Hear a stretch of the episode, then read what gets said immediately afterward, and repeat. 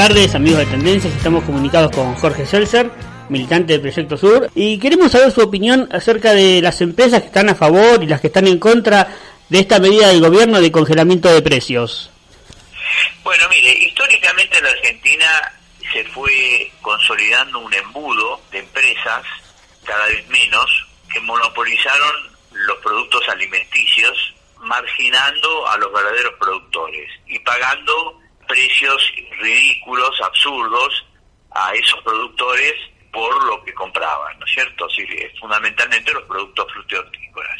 Y imponían condiciones en el mercado este, a precios altísimos, como lo hizo siempre Carrefour, Macro, Coto y otros tantos. El gobierno tuvo la mala idea de negociar con Funa de Rioja, ¿Cómo va a negociar con Funes de Rioja? ¿Qué esperaba el gobierno que le dijera a Funes de Rioja? ¿Que iba a estar de acuerdo con administrar una economía al servicio del pueblo? Pero no, son los grandes monopolios. A ellos no les interesa porque ellos saben que existe grandes posibilidades de que el gobierno pierda las elecciones en el 23 y que ellos se alcen nuevamente con el, con el gobierno y con todos los beneficios que implica desde el punto de vista impositivo, desde el punto de vista bancario, desde el punto de vista comercial. Eh, así que no les importa, no les interesa, ellos no piensan en el país, son capitales multinacionales. El gobierno tiene que hacer acuerdos entre el productor y el consumidor, como se hizo en el año 73 durante el gobierno de Cámpora y Perón, donde se hicieron las, las ferias populares y el gobierno se encargaba de abastecer a las ferias populares directamente con productos que venían de las pequeñas y medianas empresas productoras de, alimentos y con los productores de eh, eh, alimentos frutortícolas. Eso no lo ha hecho. Ha buscado el peor camino de todos. Y así le contestaron. Hoy Moreno de Río de la Plata le ha dicho que no. Bueno, ¿qué es lo que propone, lo que yo he dicho que hay que hacer? Hay que decirle a la población que no consuma ningún artículo de Molino Río de la Plata. Hay que castigarlas a las empresas esas. ¿Cómo? No consumiendo sus productos. No consumiendo sus productos. Y exigirle al gobierno que cree las ferias populares. En su ¿Eh? opinión, sería eh, ir por el comienzo de la cadena y el final, tratando, evitando a los intermediarios que son los que aumentarían los precios. Por supuesto, ¿eh? estos grandes supermercados aumentan el precio de los productos que fabrican las pequeñas y medianas empresas alimentarias y los productores frutícolas 200, 300%. En ese sentido también sería necesario hacer un análisis de por qué ponen esos aumentos. Pero lógico, miren, con la, con la falta de trabajo que hay hoy, si usted le ofrece a la gente la posibilidad de brindarle un puesto en una feria, en una plaza de la ciudad de Buenos Aires, o en una plaza de la provincia de Buenos Aires, en lugar en, las plazas más cercanas, donde se instalen las ferias populares, habría trabajo para mucha gente que podría convertirse en, en, dueño de los puestos o licenciatario de los puestos, generaría la posibilidad de ofrecer eh, productos a un precio muchísimo más bajo y terminaríamos desde abajo con los monopolios, porque a los monopolios no hay que correrlo desde arriba, porque ya está, está claro y ya se sabe desde hace mucho tiempo que a los tipos tienen un poder tan grande que no les importa el gobierno de turno. Entonces hay que correrlos de abajo hacia arriba, sacarles la gente que consume, que la gente no les compre más, que se fundan. ¿Me entiende? Ese es el camino. Y digamos, ¿y cuál sería su, su respuesta a los que dicen que todas estas medidas de congelamiento de precios que se tomaron varias veces a lo largo de la historia nunca lograron eh, tener un resultado positivo?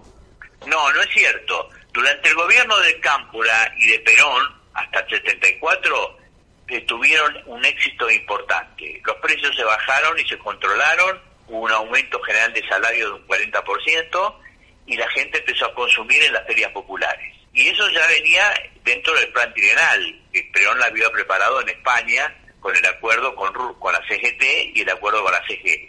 O sea que no es imposible, es muy sencillo de armarlo eso. Y es muy barato. Pero no hay voluntad política de hacerlo, ese es el problema. ¿Y por qué no es un problema de de, organización. Si a mí me dejan organizarlo, yo se lo organizo en 48 horas. ¿Y por qué cree que no hay...? Cómo, cómo le damos trabajo a la gente, cómo le damos puestos seguros, cómo le damos la posibilidad al productor que venda a precios razonables al consumidor y pueda ganar o obtener mejores precios que lo que le pagan estos monopolios. ¿Me entiende? Sí, ¿y por qué cree que no existe esa voluntad política? Es una cuestión... No, bueno, eh, usted sabe, este, lamentablemente eh, todos conocemos cuáles son las fallas del gobierno del Frente de Todos, ¿no? ¿Se animaría a decir algunas relacionadas con este tema? Relacionadas con este tema. Bueno, eh, justamente esta, esta es una de las grandes fallas el querer negociar con las grandes corporaciones. ¿Qué, hace, ¿Qué hizo el presidente el otro día? Ni idea. ¿Qué tenía que hacer ahí? Nada. El presidente no tiene más que hablar con esta gente. Esa gente no tiene nada que ver con las necesidades del pueblo. Esa gente hay que excluirlas del comercio, hay que excluirlas de la industria. El gobierno tiene que proceder a beneficiar a la pequeña y mediana industria con créditos reales, no prometiendo y después no cumpliendo. Porque hoy se promete, pero no se cumple. Y esta es la queja generalizada de la gente, por eso perdieron tantos votos, por eso hemos sacado tantos votos en las últimas elecciones. Yo conozco provincias, como la provincia de Mendoza, que en todo el sur de la provincia de Mendoza ganó el voto en blanco. ¿Por qué? Porque la gente no cree en el gobierno. ¿Y por qué no cree en el gobierno? Porque el gobierno no toma las medidas que prometió. Ahora nosotros no estamos afuera, estamos adentro del frente de todos. Y queremos presionar para que el gobierno tome las medidas. ¿Y no, se, ¿Y no se sienten escuchados? No, el gobierno, mire, en dos años el presidente nos citó una sola vez.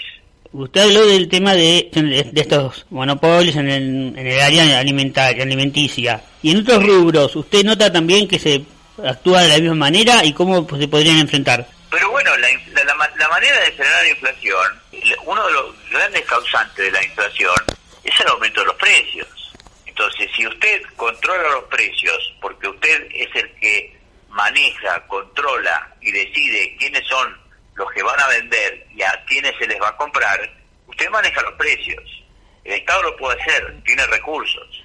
Entonces, si usted baja y, y baja el, valor del precio de los alimentos, bueno, aunque haya un proceso inflacionario, no castiga el bolsillo de los trabajadores.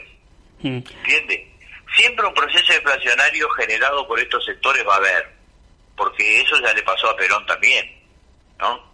Este, porque esta gente especula y, no está al servicio del pueblo argentino, está al servicio de otros intereses, que no tienen nada que ver con los intereses del pueblo.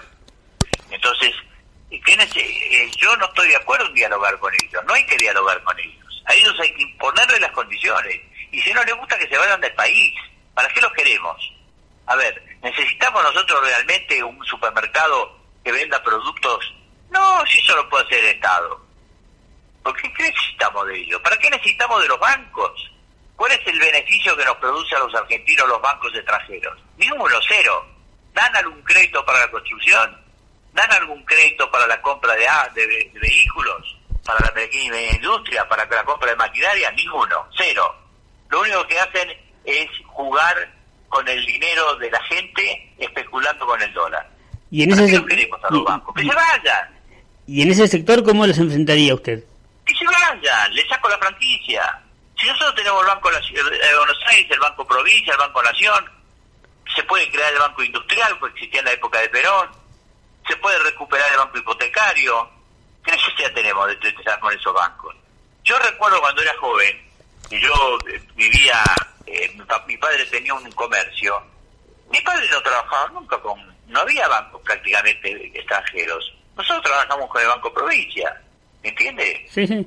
Entonces, ¿qué, qué, y, con los bancos y con las cooperativas de crédito, que ahora se han formado después del crédito? Bueno, si hay banco, ¿para qué, ¿para qué queremos al Santander Río, al, al francés y todo lo demás? ¿Qué, qué, qué función social cumplen en la Argentina? Ninguna, cero. Especulan con la divisa. Nada más, eso es lo único que hacen usan el dinero de la gente.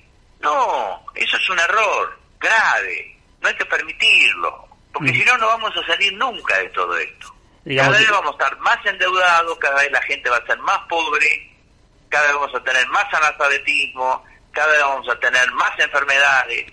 Hay que terminar con esto. Entonces, potenciar una verdadera banca nacional. Pero lógico, ¿Para qué los queremos los bancos esos? Si son intermediarios nada más, no cumplen ninguna función social. ¿Usted vio algún banco privado que construye edificios y que los y que los entregue a un a un a un interés razonable? No, no, hace muchísimos años que no lo hacen. 40 años que no cumplen esa función. ¿Para qué los queremos? ¿Para que se jueguen con los fondos de la gente? No, no lo necesitamos. Argentina tiene posibilidad de tener su propia banca, pero hay que tener coraje para hacer esas cosas como la tenía pero Tener coraje. Hay que poner coraje. Esa es la realidad. Coraje, decisión, firmeza. Eso es lo que tiene que hacer el presidente. Y, no dejarse influir por estos sectores económicos que están jugando primero a la destitución de Alberto, a, la, derrota del frente de todos. Entonces, ¿qué, ¿qué tenemos que hablar con ellos? Nada tenemos que hablar. ¿Y esta postura usted cree que puede llegar a cambiar después de las elecciones? No sé, la verdad es difícil. Si no cambió hasta ahora, yo lo veo difícil, ¿no? ¿Y podría acentuarse en caso de que el resultado no sea el que el Frente de Todos espera? Claro, porque, porque estos sectores están junto con el PRO y con estos nuevos, estos nuevos, estas nuevas figuras que han aparecido de la extrema derecha violenta, como Milei, Esper y todos esos demás, este, que son financiados por, por, organismos internacionales, por fundaciones internacionales que dependen, por supuesto, del Departamento de Estado y de Seguridad de los Estados Unidos, van a aprovechar, si, si sacamos menos votos en las elecciones, van a aprovechar para intentar voltear al gobierno, ya lo anunciaron, que van a quedarse con la presidencia de la Cámara de Diputados. O sea, esta gente no respeta nada. Entonces, ¿por qué no tenemos que respetar nosotros? Bueno, eh, muchísimas gracias por este contacto con Tendencia, Celser. Gracias,